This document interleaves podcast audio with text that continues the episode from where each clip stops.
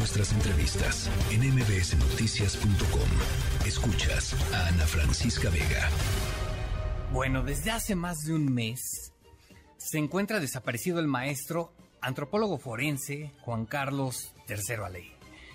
El maestro Juan Carlos III desapareció desde el pasado 6 de abril en Tepic, Nayarit, donde, bueno, irónicamente se dedicaba a la identificación y localización de personas desaparecidas. A más de un mes, como desafortunadamente pues ya es costumbre en nuestro país, las investigaciones parece que no avanzan.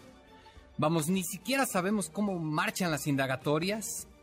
Y es que bueno, ya saben cómo se les gastan nuestras autoridades. En la línea telefónica tenemos a la maestra Marisol Madero, directora general de la Red Nacional de Prevención AC. Ella es amiga del maestro Juan Carlos III. Híjole, Marisol, buenas tardes, ¿cómo estás? Hola, ¿qué tal, Oscar? Muy buenas tardes, muchas gracias. Marisol, platícanos cómo marchan las cosas. Híjole, pues desafortunadamente, como bien lo acabas de mencionar hace un momento, pues ya estamos a poco más de 40 días de la desaparición de mi amigo eh, y maestro, eh, justamente, irónicamente, el 15 de mayo, ¿no? Eh, y lamentablemente seguimos sin tener noticias, se sigue lamentablemente obstruyendo el acceso a la carpeta de investigación. ya se han utilizado todos los mecanismos para justamente conocer cuáles son las acciones de investigación que está emprendiendo la Fiscalía de Desaparecidos del Estado de Nayarit junto con la Comisión Estatal de Búsqueda. Sin embargo, hasta el momento algo sucede que la carpeta se está tratando con tal sigilo que ni siquiera pues se ha permitido tener acceso a la misma para poder conocer pues cuáles son las líneas de investigación o cuáles son las acciones de investigación que se han realizado hasta el momento. ¿Cuál es el argumento de las autoridades? ¿Por qué no dar a conocer esa información? El argumento de las autoridades eh, únicamente eh, en lo real no hay un argumento válido. Eh, como te comentaba, ya se hizo todo lo conducente a través justamente de pues la gestión de la misma. Sin embargo, eh, algo que está entorpeciendo es que a, su pareja, a la maestra María Antonieta Castañeda, no se le ha acreditado como víctima indirecta eh, al tener al adquirir estos derechos a través del concubinato ya se presentaron todos los documentos correspondientes incluso hubo una indicación desde la comisión de búsqueda eh, nacional para que se la acreditara ya como víctima eh, igual mismo la CEAP, la Comisión Ejecutiva de Víctimas, también eh, pues se pronunció al respecto y le indicó a la, a la CEAIP de ahí de Nayarit que ya se le otorgara la calidad de víctima. Eso se supone que iba a suceder desde la semana antepasada, sin embargo, al momento de estar realizando la acreditación y demás, algo sucedió que mágicamente entre Fiscalía y la Comisión de Víctimas del Estado de Nayarit pues de pronto empezaron a traspapelar los oficios y que es que no me han mandado el oficio de fiscalía y es que pues nada más tienen que acreditarlo, o sea, entonces esto se ha convertido en un asunto burocrático que pareciera ser de verdad que cada paso que se da Fiscalía nos hace retroceder dos al no eh, acreditarse esta identidad y por lo mismo no se puede tener acceso a la carpeta. Increíble que ocurra esto, sobre todo tomando en cuenta que las primeras horas, los primeros días después de una desaparición son fundamentales, ¿no? Es correcto. Bueno. Es correcto.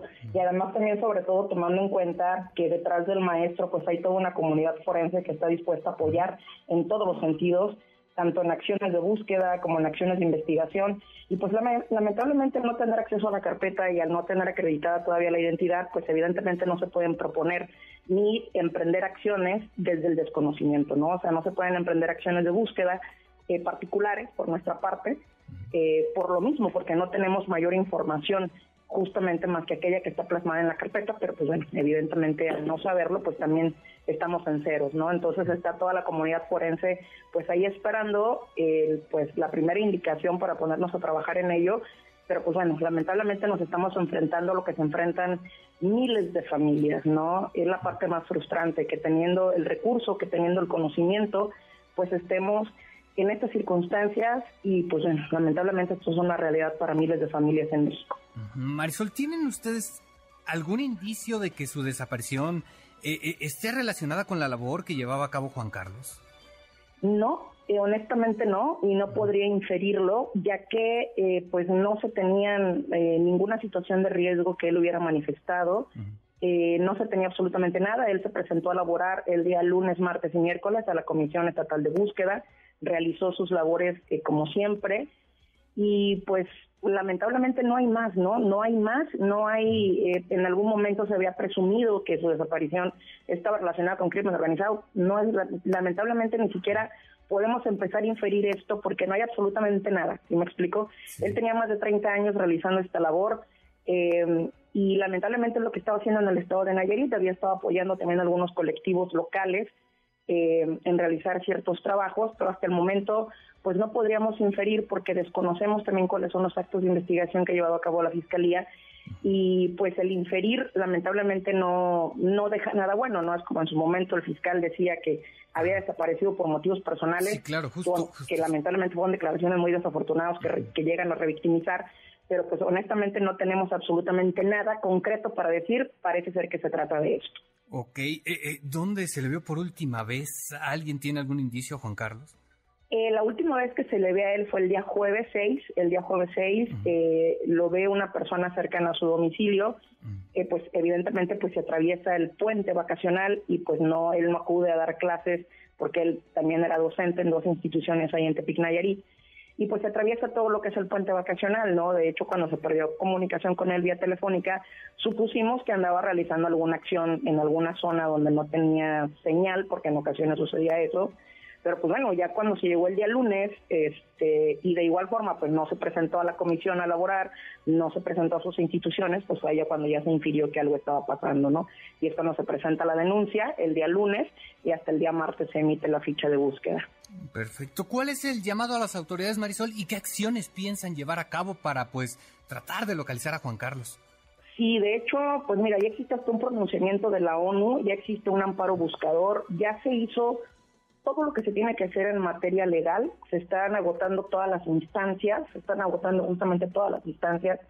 Lo único que se le solicita a las autoridades es que, pues, se respeten los derechos de las víctimas en este caso, ¿no? Que se hagan valer los derechos, que se permita el acceso a la carpeta, que se permita conocer cuáles son las acciones reales de investigación que se están realizando y si no pueden, pues que también se declaren incompetentes, ¿no? Para que entre la Comisión Nacional de Búsqueda de forma directa el problema está en que pareciera ser que están entorpeciendo el proceso lejos de ayudar. Entonces, eso nos mantiene evidentemente preocupados y preocupadas porque, pues bueno, no sabemos con qué finalidad es que esto esté sucediendo. Sabemos que, bueno, Nayarit eh, en este momento acaba, acaba de ingresar la comisionada, sabemos que están pasando por situaciones complejas y pues esto ya lamentablemente son 40 días en donde no tenemos absolutamente nada de información y es irónico, como tú bien lo decías al inicio, que alguien que toda su vida se dedicó a esto, pues ni siquiera por eso que se lo debemos, se puedan acelerar los procesos, los procedimientos, o mínimo permitir,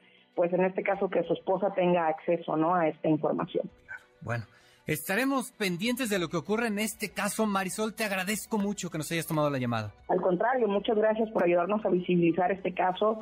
Y pues bueno, nos faltan más de 112 mil personas, ¿no? Hoy es un día eh, eh, justamente en el que gracias por, por traerlo y recordarlo nuevamente. Y pues aquí vamos a estar al pendiente también y cualquier cosa, pues muchísimas gracias por el espacio. Estaremos al pendiente, Marisol, muchas gracias. Muchas gracias.